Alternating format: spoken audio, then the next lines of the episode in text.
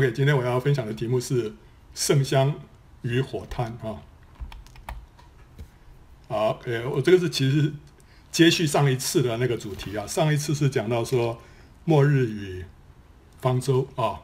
好，那我们讲到说末后七年呐、啊。我现在其实我我是蛮有把握是，是是从第一号到最后第七晚啊。好，那这当中的这个分界点在什么地方？是在第五号的地方啊。那时候有一颗星落下来，就是那条大红龙被摔下来哈。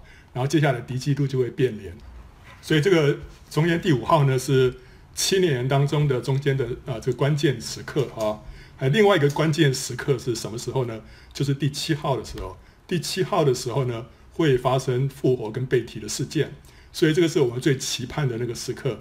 我们在那个时候呢，会复活被提，然后这当中当然有经过一年半左右的逼迫，那是敌基督翻脸之后，经过一年半，我们会复活被提。当然了，如果我们能够争取到成为初熟的果子的话。啊，人数比较少一点，但是如果是成为初熟的果子的话，我们在第五号之前啊，就渴望先被提了啊。所以那个是男孩子啊，就是那个男孩子，男孩子被提之后呢，这个红龙才才被摔下来啊，所以他应该在第五号之前就被提了。好，那我们之前呃有讲到说，这个复活被提最有可能的一个时间点是什么时候呢？是二零二六年的九月十二号。为什么是九月十二号？因为那是一个吹角节。好，这个是。计算出来的啊，因为有的人认为这个吹角节有要看新月才能够决定，但是呢，犹太人他们有一套算法，那他们目前是定在九月十二号是他们的吹角节啊。好，那这这一天最可能是啊、呃，我们复活被提的那一天啊。那这个这个我们在另外有一讲末后七年什么时候开始啊？那那一讲里面有解释为什么是这一天。好，那。我们的第五号的话是一百五十天，第六号的话是三百九十一天，就一年一个月又一天，所以我们可以往前推回去，知道第五号，第五号吹角，呃，就三年半的时候是在二零二五年的三月二十号这一天呢，啊，敌基督就翻脸了啊，然后我们往往后啊，三年半开始，往后经过一千两百九十天呢，就是二零二八年的九月三十号，这一天刚好就是一个赎罪日啊。所以这一天其实就是以色列人他们全家悔改的日子。那如果从三年半开始再算一千三百三十五天啊，这两个呃一千两百九十天跟一千三百三十五天都是在但以理书的第十二章里面有提到啊。那一千三百三十五天过了之后呢，应该就是基督降临啊，公开降临，那是在二零二八年的十一月十四号了啊。好，OK，那。我上回说过，哎，有人就对这个东西很有意见啊，说你怎么可以把主耶稣再来的日子算出来？好，那这边我也不解释了。啊、我们可以详见末后七年何时开始啊。然后呢，啊、我们再往前推啊，前三年半就是一千两百两百六十天了。那我们就知道说七年大灾难什么时候开始？就是今年的十月七号啊啊，就是这个都是从从假设了哈。假设我们是在二零二六年的吹角节被提的话，我们往前推，那今年。是大灾难的开始的话，就是十月七号啊。好，那上一次我们所讲的就是讲到说，哎，天上极尽恶客啊。那时候就是羔羊揭开第七印的时候，天上极尽恶客之后才是七年大灾难啊。好，那天上极尽恶客啊，相当于地上啊多久呢？我们上次有解释，一时是三年半，那两刻就是半个小时。半个小时就是六百三十天，好，那六百三十天那是什么时候呢？就是去年的一月十六号。那去年一月十六号有什么事情呢？啊，那天没事啊。不过一月二十三号啊，呃，隔了一个礼拜之后，就武汉开始封城啊。那以后陆续全世界各个国家一些主要城市都啊封城了。这个封城这种措施以前我们也很少，几乎是没有听过、没有看过啊。在在我至少在我有生之年没有听过这种事情。因为疫情的关系封城，那这一次呢，变成全世界性的都封城，结果呢就是地上一片寂静。所以从去年的一月二十三号开始，所以算起来就差不多是呃六百三十天啊。所以他说天上寂静约有二刻嘛，哦约有二刻，所以从一月二十三号开始蛮合理的。之后地上也都寂静封城，然后呢接下来今年的十月七号。眼看就是大灾难要爆发啊，所以我们现在的时间点在什么地方？在这个地方啊啊，距离这个十月七号只剩下八个礼拜了哦，八个礼拜不到两个月。所以呢，现在在这个时间点，我们有什么特别需要注意的事情？啊，今天就在思想这个问题哈。现在我们要做什么？那关于这个天上极静二课，我们就看这个末日与方舟啊。好，我们看到这段时间啊，天上发生什么事情？羔羊揭开第七印的时候，天上极近约有二刻。我看见那站在神面前的七位天使，有七只号赐给他们。另有一位天使拿着金香炉来，站在祭坛旁边，有许多香赐给他，要和众圣徒的祈祷一同献在宝座前的金坛上。那香的烟和众圣徒的祈祷，从天使的手中一同升到神面前。天使拿着香炉，盛满了坛上的火，倒在地上，随有雷轰、大声、闪电、地震。拿着七支号的七位天使就预备要吹，OK，好，所以呢，当羔羊揭开第七印的时候啊，那时候地上就开始封尘了，对不对啊？然后呢，接下来经过六百三十天啊，啊，到下啊，到今年十月啊，然后拿着七支号的七位天使就要吹了，这是末末后七年的开始，对不对啊？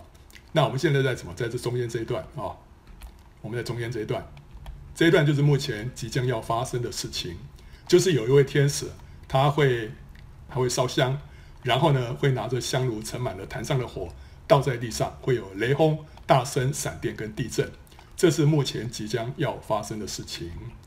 啊，今天我们就是来专注这一段经文，另有一位天使这边一直到雷轰、大声、闪电、地震。好，所以这个天使来，他是怎么样？他是拿着金香炉过来，站在祭坛的旁边啊。一位天使拿着金香炉啊，那这个香炉是长这个样子啊，就是这样子。那这个香炉的底部呢，会放着炭火，那炭火上面呢，就放着粉末状的圣香。它这个烧香跟这个我们这个华人的烧香不一样啊，它是用粉末状的，放在这个炭火上面就会发发出烟跟香味。好，你看这个是一个天主教的一位主教啊。他就是这个摇这个香炉，让这个烟气发出来啊！我去过那个天主教堂，小小的时候，因为我我家背景是天主教，所以你就看到那个那个神父啦，就拿着这个香炉啊，这边甩啊甩啊甩啊，就好像就是那个这个教教堂里面就会充满这个烟气。他们说这个是这个就是代表圣灵啊，代表圣灵啊。OK，那这个所以这个香炉是这样子啊。好，那他站在祭坛的旁边呢、啊。这个天使为什么要站在祭坛的旁边？因为他要从祭坛上面取那个火炭。这个祭坛上面的火呢，是从神而来的，是圣火啊。这个有别于人自己所生的这个凡火，所以这个火是是特别的啊，是叫圣火。那呃，这个在利未记第九章二十三到二十四节有说到，摩西亚伦进入会幕啊，又出来为百姓祝福，耶和华的荣光就向众民显现。有火从耶和华面前出来，OK，所以这个火是从耶和华面前出来的，在坛上烧尽了燔气和脂油，众民一见就都欢呼，俯伏在地。好，那个时候火啊烧尽了这个燔气的这个这个祭牲还有脂油之后啊，那个火就没有再熄灭过了。所以他们以后要取这个火的话，一定是从这个圣火当中啊去取啊。那坛上的，因为他说坛上的火不可熄灭啊，这个在利未记第六章里面有提到。所以这那个火是不能熄灭的，那个是从神来的火啊。那用在香炉当中烧香用的这个炭火呢，都要取自这个祭坛上的圣火啊。好，那这个是后来这个圣殿的这个祭坛哦比较大啊，圣殿的祭坛比较大。那听说啊，上面有三堆的柴火，你看上上面有三堆，对不对啊？中间那个黑黑的那个是是烧过的那个灰烬啊，所以他们在在处理烧过之后要把它清理掉。但是呢，真正的就是。这个柴火有三堆啊，那最大的那一堆是用来焚烧寄生的，所以他现在中间那堆烧完的时候，他就下一个这个寄生啊，要拿来烧，比方就是拿右边那堆啊，他就放在上面烧，烧完之后他再再再换啊中间去，就是那两堆可能会被交替使用。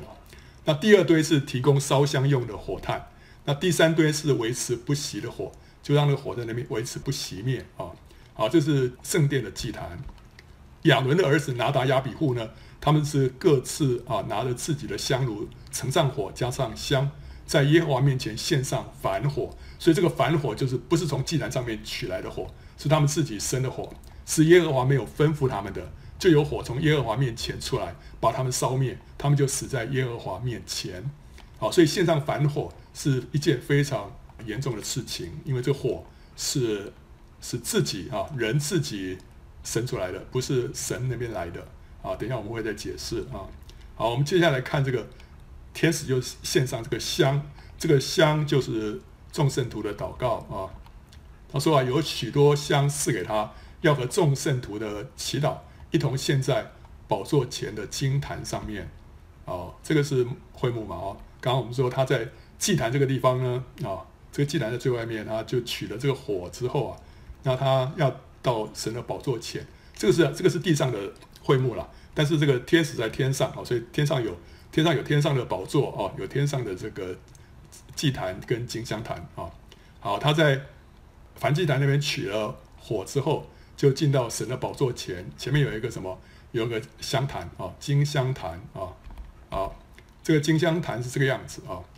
那他把这个香炉啊，就放在上面啊，放在上面这个香炉啊。OK，好，那香就预表祷告，在神的面前是馨香的。所以诗篇里面，大卫说啊，愿我的祷告如香陈列在你面前，愿我举手祈求如献晚祭。所以这个香就是祷告，祷告就是香啊。好了，我们就看到他把这个香啊，把香献在神的这个宝座前的金坛上面。那这个香很是很特别的，圣经里面有特别说要怎么样去制作啊，是用四种材料加上盐所制作成的。来出埃及记。三十章三十四节，哪四种材料？叫拿他佛、施洗列、洗利比拿，还有净乳香啊！哦，这四样东西。那因为这里头都是有三样是用音来翻译的，所以到底是什么样东西？为什么要用这几样材料来做成香呢？啊，它有一些属灵的含义啊。拿他佛在七十四的希腊文译本里面翻译成为这个字怎么念啊？stacked，stacked 啊啊，stacked。它这个意思是滴下来的树枝啊，所以它应该是一种由植物流出来的树脂啊，啊，你像左边这个图啊，就是从植物流出来的。那它的希伯来原文就是拿他佛啊，意思就是低的意思。那这个低呢是有受感说话的含义。为什么低有受感说话的含义啊？你看这个李希结书二十章四十六节说：“人子啊，你要面向南方，向南低下预言，攻击南方。”田野的树林，所以低下这个预言，这个就是受到受圣灵所感说话哦。OK，所以为什么要用拿他佛做这个香的材料啊？它可以表达它有两方面的意思。第一个就是说，我们祷告就好像是树干里面流出来的树枝啊，是人从心里面涌出来的词句，向神来倾心吐意，对不对？那个树枝是从树干里面。流出来的，所以我们的祷告也是从我们的心里面发出来的，向神来倾心吐意。所以这个是祷告第一个，它的它的意义就是这样子，就是我们向神来倾心吐意，从内心里面发出一个呼喊，对不对？那第二个呢，我们有看到这里有一个原则，就是什么样的祷告是蒙神垂听的祷告，就是人受圣灵感动，按着神的心意来祷告。因为这个低有这个受感说话的含义啊，所以这个祷告啊。如果是说由圣灵来推动的话，这是一个神所喜悦的祷告，它会发出馨香之气。好，好，所以从拿他佛我们看到神要的祷告是什么样的祷告啊？是我们的向他的倾心吐意，是我们受着圣灵的感动，按着神的心意来祷告。第二个是施洗列，施洗列这个字跟叙利亚文的泪滴啊有关系，所以它有可能也是植物的树枝啊，哦，像是植物的眼泪一样。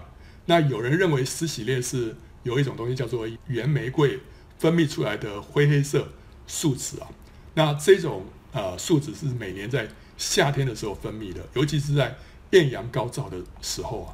好，那在圣经里面啊，日晒啊，这个艳阳高照啊，日晒啊，象征什么？象征逼迫跟熬炼。所以主耶稣讲了一个撒种的比喻，说啊，有落在土且石头地上的，土既不生，发苗最快，日头出来一晒。因为没有根就枯干了，所以日头出来一晒是代表什么？代表逼迫跟熬炼。所以这个祷告啊，在逼迫跟熬炼当中发出来啊，这也是从我们内心深处发出来的一个呼喊啊。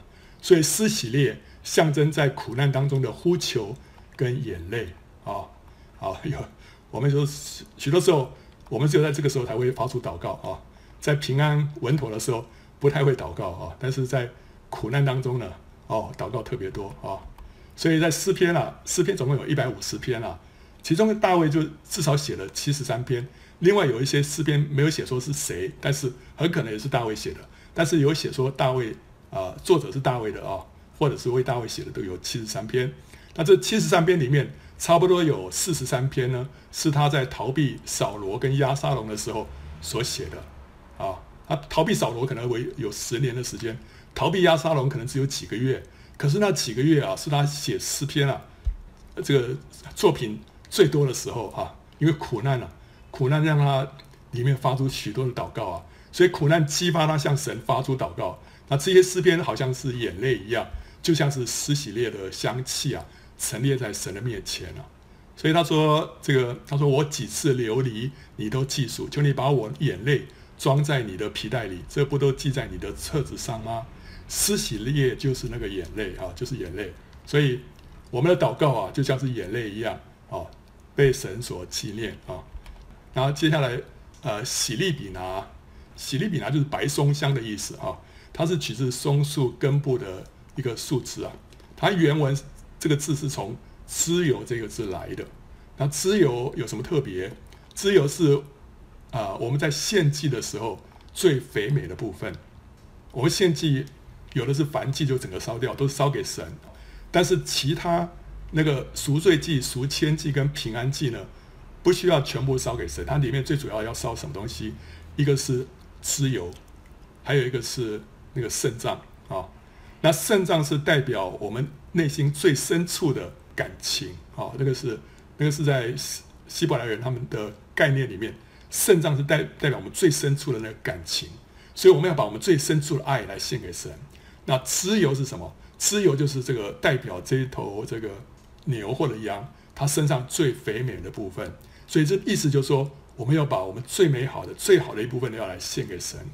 所以呢，这个好动物里面脂油是它最美好的部分。那植物这个树枝啊，里面最美好的就是喜利比拿，喜利比拿就是脂油啊，所以它是我们献祭当中最肥美的部分。祷告就是一种献祭啊。所以喜利比拿就象征这祷告当中最肥美的部分是什么呢？就是对神的感谢跟赞美。好，这个希伯来书十三章十五节说：“我们应当靠着耶稣，常常以颂赞为祭献给神。”这就是那承认主名之人嘴唇的果子。所以，我们颂赞是我们的一个祭啊。这个祭是神所最喜悦的，因为大卫说：“我要以诗歌赞美神的名。”以感谢称他为大，这便叫耶和华喜悦，甚是献牛，或是献有角有蹄的公牛。所以这个祭物啊，我们献祭，他说有一个东西比献牛献羊，神更喜悦是什么？就是赞美跟感谢。所以赞美跟感谢，比起牛羊的那个脂油，还要令耶和华喜悦。OK，所以喜利比拿是什么？就是对神的感谢跟赞美啊。那最后要有加上这个净乳香，净乳香就是纯净的乳香啊。那它是一种芳香的树脂，啊，它也是树脂啊，就是预表复活。那我们是常常是因为难处、痛苦、缺乏而向神来呼求，可是，在祷告的过程当中，我们必须要从这个忧伤、焦虑的低谷当中啊，得到神的回应，以至于我们就可以欢欢喜喜，好像从死里复活一样，胜过仇敌的压制，走出这个死因幽谷。这个是我们在祷告过程当中常常会经历到的。刚开始的时候痛哭流涕啊，哎呀，主啊啊，拯救我啊，主啊，怜悯我啊，主啊，帮助我啊。但是你祷告祷告之后，你会里面会得到神的回应，不是每一次啊。但是我们应该要讲祷告祷告，就是你要祷告到一个地步，你里面的重担没有了，那个就是怎么样？我们就从死里复活了。这个就是什么？已经祷告通了，英文叫 pray through 啊。我们已经把这个事情祷告通了。里面的重担啊就脱落了，我们脸上的愁容就消失了，我们灵里面得到一个把握是什么？神已经听了这个祷告了，这个就是净乳香所代表的复活的经历，啊，所以我们每次一有忧虑重担了，就来祷告。为什么？我们一祷告完，里面那个那个重担就没有了，就没有了。我们就是向神，就是发出乳香的味道了。那个乳香的香味就是什么？复活了啊！那个时候我们就是，我们那时候就是一个复活的经历啊。所以我们每次祷告啊，就是让我们能够从每次从死里复活，每一次就从死里复活啊啊！所以这个是在祷告当中，你不能每次不能是说你就是陷在那个自怜啊啊愁苦里面。那你你根本这个你的祷告里面没有乳香啊，一定要有乳香的。所以你看到这四种东西啊，我们该复习一下。拿他佛是什么？就是向神倾心吐意，而且是受圣灵感动，按着神的心意来祷告。施洗列呢，就在苦难中的呼求跟眼泪啊。然后喜利比拿呢，是祷告当中最肥美的部分，就是对着神的感谢跟赞美。净乳香呢，就是我们祷告通了，我们复活得胜了啊啊！所以我们看到那个大卫，他曾经有一首诗歌啊，啊，他说什么？神啊，求你怜悯我，怜悯我。他跟神发出哀求啊，啊，他后来他又说啊，我的性命在狮子中间啊，我躺卧在心如烈火的世人当中，他们的牙齿是枪剑，他们的舌头是快刀啊。他讲到说他遭遇到什么样的呃愁苦啊，可是后来呢，突然他里面有一个把握，有一个得胜啊，他里面就经历到这个神那个祷告好像祷告通了。所以他神啊，我心坚定，我心坚定，我要唱诗，我要歌颂。这时候他里面有一个转变，对不对啊、然后后来他就发出赞美，主啊，我要在万民中称谢你，在列邦中歌颂你，因为你的慈爱高及诸天，你的诚实达到穹苍。神啊，愿你的崇高过于诸天，愿你的荣耀高过全地啊！这是诗篇五十七篇。所以你在这篇诗篇里面就看到，这是大卫的祷告，这里头有包括几个。元素，第一个神啊，求你怜悯我，怜悯我，就向神发出呼求啊，这是什么？他这个拿他佛啊，就是呼求哦，从里面发向神发出呼求，向神倾心吐意。那接着呢，他说他怎么样的这个愁苦啊？这是什么？施洗列啊，他的眼泪啊，他他受到什么样的委屈，跟神来哭诉。但是接下来呢，他心坚定啊，他要他说他要唱诗，他要歌颂。这是他经历到什么？净乳香，就是复活的经历。最后呢？这里是充满了什么赞美？喜利比拿就是感谢跟赞美，所以你看，这个就是大卫的祷告，里面有呼求，有眼泪，有复活，有感谢赞美。好，好，那我们再看这四种成分呢，都是什么？都是树脂啊，哎，都是树脂啊，味道不一样，但是都是树脂。那树脂是有什么特特点？它就是树皮被划破之后流出来的生命结晶。然后等这个树脂它凝固之后呢，还要把它捣成极细的粉，就成为香。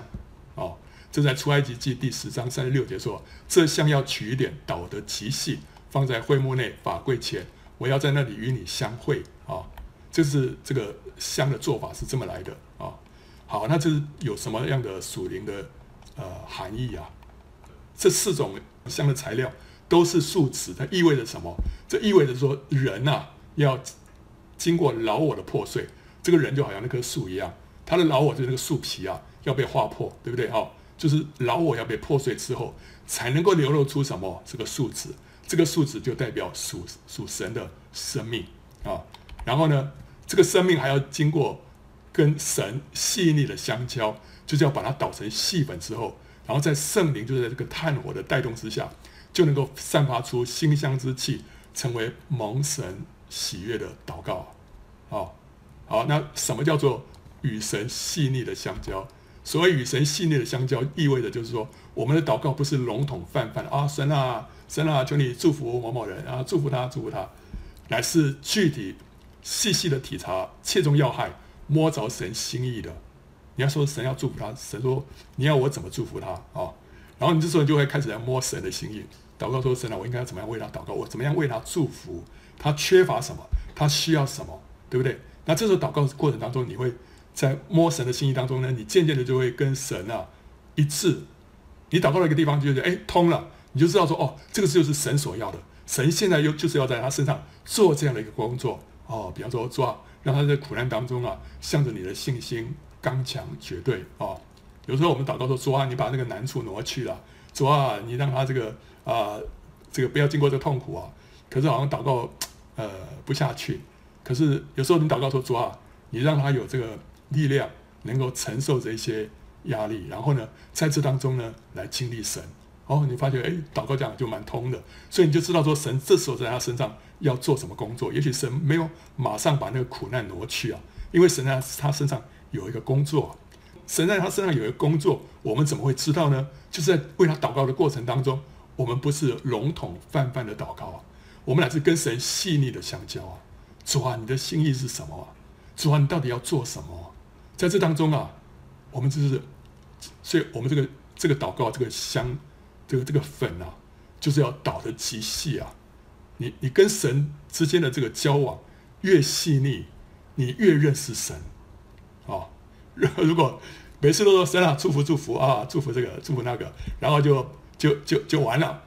我们跟神之间的认识其实还是很很粗浅的啊、但是有时候说神啊，为什么为什么会会会会有这样的事情发生？主啊，我对这件事情我应该要怎么样啊？有时候我们就跟跟神这样讲，主啊，我里面有什么样的一个感觉啊？啊，我对这个人的看法怎么样？主啊，你觉得如何如何？所以有时候我们在跟神之间啊，这个在那边细细的在沟通的时候，我们会明到摸到神的心意，我们就会长进啊。好，所以这个这个香啊，需要捣得极细啊。好，另外他还要最后还要加上什么？还要加上盐啊。他说你要用这些加上盐，按做香之法做成清净圣洁的香。那为什么要加上盐？盐呢、是不废坏的意思。那民数记十八章十九节，意思就是说，我们是凭着跟神之间的一个永约来献上这些祷告的。什么永约啊？就神给我们他的，给给我们主耶稣的名，我们就是奉主耶稣的名来祈求的。所以，我们到最后祷告到结束的时候，不是说都说主啊，这个是奉耶稣基督的名来祷告。为什么要奉耶稣基督的名呢？因为神赐给我们一个永远的约。我们凭着这个名字啊，神所赐给我们的这个主耶稣基督的名圣名啊，我们的祷告都会可以蒙蒙神的悦纳，对不对？所以这个一切的前面这些这些啊数词啊，这些香香料啊，到最后一定要加上盐，因为神的这个永约是不改变的啊。好，那这个圣香要放在什么？从祭坛上取下来的炭火上面，它就会发出馨香的烟气。祭坛的这个炭火就是预表。从神而来的圣灵的火，啊，圣灵的火，圣像放在炭火上面，这就意味着说，这个是圣灵所激发的祷告，不是出于人意的祷告，乃是在圣灵里面的祷告。在犹大书啊，这个二十节说：“亲爱的弟兄啊，你们却要在至圣的真道上造就自己，在圣灵里祷告啊，好，在圣灵里面的祷告。所以在那个炭炭火是是圣灵的火，我们那个香是放在炭火上面。”在圣灵里面祷告，啊，所以这个不是按着我们自己天然的意思啊，在圣灵里面祷告。然后呢，这如果是用凡火的话，凡火是象征什么？是象征人的鼓动，象征人所营造的气氛，象征人天然的热心，而不是源自圣灵的推动。我们许多基督教的工作其实是用凡火在那边推动的，不是圣灵的火，不是圣火。所以后来神为什么要击杀拿达跟亚比户？因为神的工作不能用人的天然的技巧在那边推动啊。拿达亚比户献上凡火，结果被神击杀，意味服侍神的人不能以人的技巧或者口才来取代圣灵，来鼓动人心。人也不能基于天然的热心来服侍敬拜神。我发现，特别是在有一些大教会里面，你比较容易看到。这种人的技巧、口才，或者一些这个这这种这种做法，因为里里面的那些很多服侍的人，他们都是很有这方面的技技巧的，所以他们这这就人的人的层面来说，他们都是很杰出的，所以他们就比较容易用这个人的办法来做这些事情。OK，他结果呢，你就看到在在一些教会里面，就会有很多那种在炒作气氛，在。在这个啊、鼓动人心，但是呢，你又觉得说里面好像圣灵的这个成分不多，甚至于好像没有哦。所以基督徒要怎么样？基督徒要能够分辨什么是圣火，什么是凡火，我们才不会跟错人，走错道路。如果这个这个教会都是人的力量在那边推动一切的事工的话，我们跟着走，我们就会就会搞不清楚，我们就会不能够分辨什么是圣火，什么是凡火，哦，所以我们要能够分辨啊、什么是什么是圣出于圣灵，什么是出于人的热心或者是肉体啊、金香炉被放在哪里啊？最后是放在金香坛的上面，对不对啊、好，那金香坛是什么？金香坛是皂荚木包金做成的，它是预表罪人披戴基督，啊被建造在一起成为教会。为什么是罪人？皂荚木就是预表罪人。皂荚木啊，皂荚木它的一个特点就是木头其实就就就是代表必朽坏的人啊，金啊银啊这些都是比较不朽的，是代表神啊，代表基督的救赎啊等等啊。但是木头是代表人性，人会是人是必朽坏的。那但是人性里面也有比较比较高超的，像是香柏木啦哦。但是也有比较是代表罪人这一方面的，就是皂荚木。为什么罪罪人？呃，皂荚木代表罪人，因为皂荚木你看它的纹路是特别的特别的扭曲的，跟香柏木比起来，跟松木比起来，好，跟其他这些比起来。它的纹路是特别扭曲的，就比方说我们里面是什么？我们里面是弯曲背背逆的了。我们罪人里面就是这样子的，弯弯曲曲的啊、但是呢，它却是外面是包着金的，做成这个金香坛。意思是说，我们虽然是罪人，但是我们信了主之后了，我们就披戴基督了啊、哦，披戴基督。所以呢，我们我们里面是罪人，但是我们外面我们是披戴基督。基督来遮盖我们的一切，那这样子的话，我们被建造在一起，就成为教会啊。然后金香坛呢，就象征教会的祷告。我们只是看到香炉的话，我们还可以看到是个人的一些祷告。但是你当看到金香坛的时候呢，这就是一个什么？这是一个教会的祷告，就是一个群体的祷告，就是众圣徒的祈祷。那这个坛有四个角，就表示说教会的祷告是什么？是大有能力的，大有能力的。所以有时候我们祷告，自己一个人祷告啊，祷告祷告，神做工。但是如果我们有一群弟兄姊妹们一起祷告的话，那个祷告的力量更大，因为你在那当中，你就看到看到那四个角，你就看到教会的力量哦。而这个教会不是说 OK，我一定要在某某什么教会之下，到他参加那个祷告会才算。我们其实两三个人奉主的名聚集就是一个教会，因为这里头讲到这个金香坛啊，你看到只有一个金香坛。这代表它是一个宇宙性的教会，它不是很多的地上的很多的地方教会，所以我们只要在这个基督的身体，在这个宇宙性的教会里面，我们两三个人聚在一起，一起祷告，这个就是金香坛所发出来的祷告啊。好，那接着会发生什么事情啊？好，他把这个香献上之后啊，我们会看到有雷轰、大声、闪电跟地震啊。啊，这个启示录八章四节说，那香的烟。和众生徒的祈祷，从天使的手中一同升到神面前。天使拿着香炉，盛满了坛上的火，倒在地上，随有雷轰、大声、闪电跟地震。啊，这个就是我们即将接下来要发生的事情啊！末后七年开始之前啊，这个众圣徒的祈祷，就是教会的祷告啊，会带出一个结果。什么结果？就是天使会倒下祭坛的火炭。这个祭坛的火炭就是什么？就是圣灵的火，圣灵的火会降下来，为什么会引发雷轰、大声、闪电跟地震？那如果按照字义上来解释的话，我们意味着就是说，我们我们即将会看到什么？会看到可怕的雷轰、大声、闪电跟地震发生。啊，好，那这些事情什么时候会发生？有可能未来两个月之内会发生啊！看到这个雷轰、闪电，还有。大声，还有地震啊、那这个地震是单数啊，所以它不是很多地震，不是到处地，它是某一个地震啊、所以可见说这是一场非常可怕的大地震会发生。那大声是什么呢？大声，呃，有种有种可能是一种神秘的角声，因为在这个在这个啊出埃及记啊，他们在西乃山上面，神降临的时候也是有什么，也是有雷轰，也是有地震，还是有什么？有闪电，还有什么角声哦？有角声，所以那个这里所讲的大声，有可能是一种很神秘的角声，因为这个其实在加拿大啦，在一些地方都有哎，有人都听到一种神秘的脚声哦，突然好像是有人在吹号，但是又不知道是哪里来的哦，啊，从天上来的那种声音。OK，好，那不管怎么样了，雷轰、闪电跟地震都是自然界当中最可畏的现象，是象征神的威荣啊啊，地震啊，呃，或者是这个大声啊，还有这个雷轰跟闪电啊，哦，这都来象征神的威荣，所以你在圣经里面多处看到。这些现象出现啊，像在吹第七号，天使对吹第七号的时候说，当时神天上的殿开了，在那殿中献出了他的约柜，随后有什么闪电、声音、雷轰、地震、大雹啊，还有呢，当天使到下第七晚的时候，又有闪电、声音、雷轰、大地震，自从地上有人以来，没有这么大、这么厉害的地震，所以都是彰显神的威荣。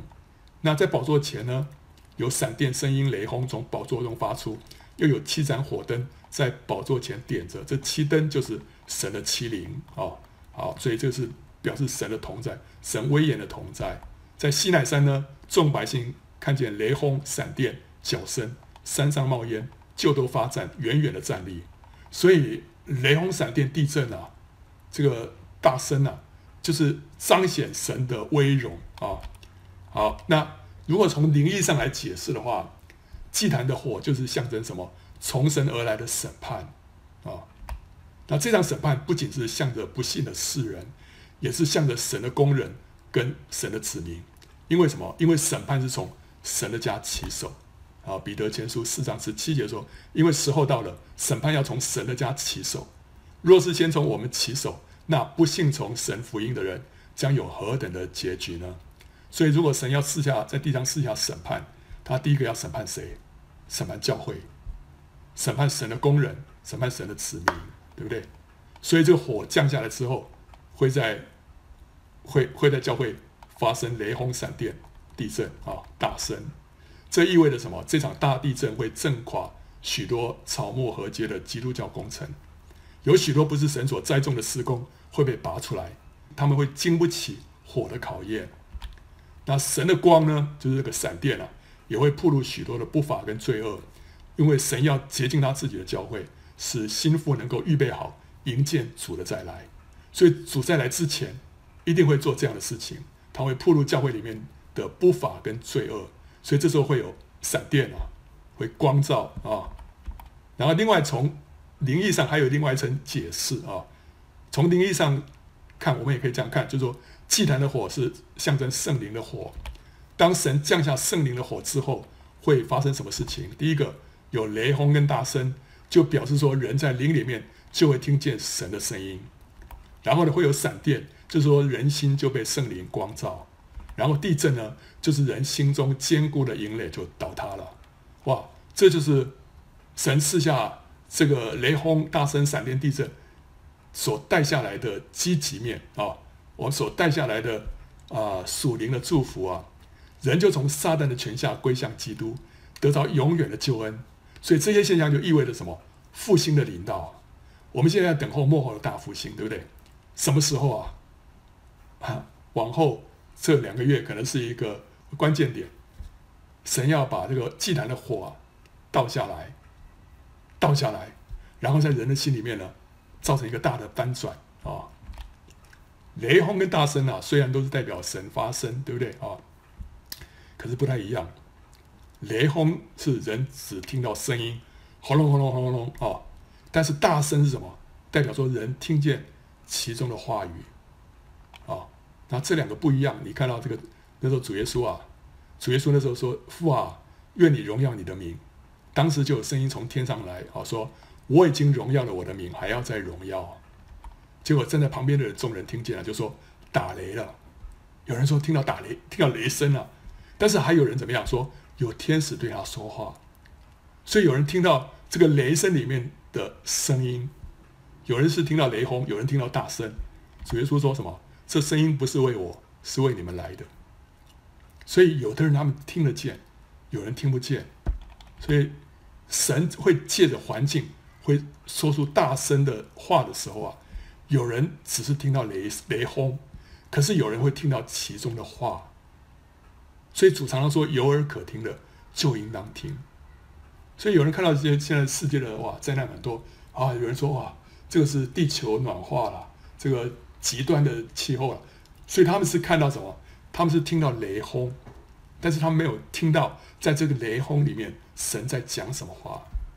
但是另外有人就看到这些现象，就说世界末日近了，世界末日近了，对不对？他们会听到神在说话。那有人基督徒的话，更是能够听到说神在里面对他们说什么：你们要警醒，你们要醒悟过来，不要再贪爱世界，你要省察自己啊，要预备好自己迎接主的再来。所以每一个人对于这个这个神发出这个雷轰啊，有不同的领受，有耳可听的就应当听啊。好，那我们现在要怎么办？我们现在要配合神的行动，对不对？我们要知道，我们已经知道说神要做什么，我们要配合，对不对啊？如果天上极尽恶客，啊，现在是已经到了尾声，那全球就要什么？就要解封了，对不对？啊，我我预期差不多十月份。全球大概就会解封了，因为天上极尽恶客结束了嘛，对不对？接下来就是就是不不寂静了，不寂静就是地上也不寂静了，就是开始会很热闹了，解封了嘛，啊、可这时候末后七年大灾难就要爆发啊、那我们应该要如何应应呢？这是我们要做什么？啊、我们不是在这边听一些啊末日的信息，听完听完就是满足我的好奇心，不是，我们要做一些。预备啊！我们这时候知道说，神的时间点到这里了，我们要做什么？现在是什么时刻啊？现在应该就是天使要烧香的时刻，他要献上众圣徒的祈祷的时刻！所以现在就是教会要更加迫切跟警醒祷告的时刻，对不对？让天使有东西可以献上啊！然后当他献上众圣徒的祈祷的时候啊，那些祈祷当中有没有你的祈祷啊？教会应该应当要为什么事情祷告？啊，要要经常祷告，那这是为什么进行祷告呢？就是要为天使倒下祭坛的火，跟其后所要发生的事情祷告啊，就是雷轰、大声、闪电跟地震，要为这事情祷告。为什么？因为这既然是神即将要做的事情，我们就要为这个事情祷告。这样子就是与神同步同工，按着神的旨意祈求，使神的旨意能够成就。耶和华如果不将奥秘事指示他的仆人众先知，就一无所行。现在神已经把他下一步的行动计划写在圣经里面，告诉我们了。那我们的反应是什么？哦，主啊，愿你的旨意成就。不是啊，就你要为他的旨意来祷告，对不对？我们祷告说：主啊，求你赐下，求你倒下祭坛的火啊！主啊，求你降下雷轰、大声、闪电跟地震啊，震撼人的心啊，让人的心翻转啊！这是我们要发出的祷告啊！这个是天使要要烧的香，里面有众圣徒的祈祷，就是这个呼求，求神要倒下祭坛的火，要降下雷轰、大神、闪电跟地震啊！我们要为天使倒下祭坛的火祷告，就是求神降下什么？降下圣灵，使幕后的大复兴要来到。这时候降下那个火啊，就是要把大复兴赐下来。啊、我们要求神啊，发出雷轰、大声、闪电跟地震，不仅是在自然界啊，使人能够觉悟到末日的临近，更要在世人的心里发出雷轰、大声、闪电跟地震，使人心被彻底的翻转、回转归向神。这是我们的祷告。当保罗跟希拉在监狱里面祷告的时候啊，他们唱诗赞美神啊，结果呢，就地就大震动，结果监牢的地基就摇动。监门全开，众囚犯的锁链都松开，这象征什么？这象征被仇敌跟罪恶拘禁、捆捆绑的人，在神圣的地震当中得到灵里面的释放跟拯救。所以我们要求这样的地震，这样的地震发生之后，那个锁链就松开了，监门就全开了，这些被仇敌辖制的人就得到自由，对不对？啊。那这场大大地震啊，除了发生在自然界之外，也有可能是是指什么？在人生当中的重大变故。也许这个人他没有遇到什么大地震啊，这边很太平，但是呢，他的个人的人生当中，他却在这个时候遇到一些重大的变故，这是他人生当中的大地震啊。我们常常为一些人啊。为一些人的灵魂长期祷告，可对方却毫无改变，那神会怎么样？神是不是他不听祷告？不是，神终会听他的，听我们的祷告。我们祷告，神一定会垂听。但但是，因为现在主快要再来了，这个最后的这关头啊，神会做一个快速的工作。神在这个最后的关头，他就会打破那个人他的安逸的生活，让他遭遇到重大的灾变，就好像是一场大地震。震垮了他的自信跟刚硬。如果这个他的生活、他的日子没有改变的话，他就会这样一路走向地狱。但神就让他发生一场大地震，就让他的自信都被震垮了，他的刚硬呢都被打碎了。这个时候我们就要有智慧啊！我们不要说：“哎呀，好好可怜，好可怜！”哈哈，主啊，求你拯救他，主啊，求你不要让他这么痛苦。不是啊，我们要看见。神的作为啊，知道说这是神施恩的手临到这个人，要翻转他的人生，使他从黑暗进入光明。所以我们要有属灵的眼光，知道神这时候在做什么事情。神这时候要要降下这个地震啊，要降下这个雷轰闪电啊，对不对？所以这个是在一个人个人的生活当中会发生一些特别的事情。那你就要知道说，哇哦，原来神在做工了。那你要怎么祷告呢？对不对？所以，我们就在信心当中为神的旨意祷告啊，让这场人生的地震彻底打碎这个人心里面一切的坚固营垒，来成就神的美意。哦，我们要有这样的眼光。当人遭遇到重大变故的时候，我们当然了，我们不在旁边说：“哎呀，感谢赞美主，哈利路亚！”哦，主啊，真，我们跟他说：“你要感，你要喜乐啊！这个是神在祝福你，不是啊？我们要与哀哭的人一同哀哭哦，不然的话，他觉得你这人太太不合情理，对不对啊？”我们是要与哀哭的人一同哀哭啊！但是其实我们心里头，我们我们的眼光不一样。我们不是按着世人的眼光来看这个事情啊，只会着急、难过、疑惑、失望。不是啊，我们里面我们是在感谢赞美神，知道神已经垂听我们多年的祷告，他没有放过这个人，他现在正在出手断开这个人身上的捆绑，让他的灵魂得救。所以我们我们当然要安慰他了，说啊，这个。不要让他那么难过，对不对啊？但是我们心里头，我们是在感谢赞美神。我们说说神啊，你要真的是让他在这苦难当中啊，得着从你来的祝福，对不对啊？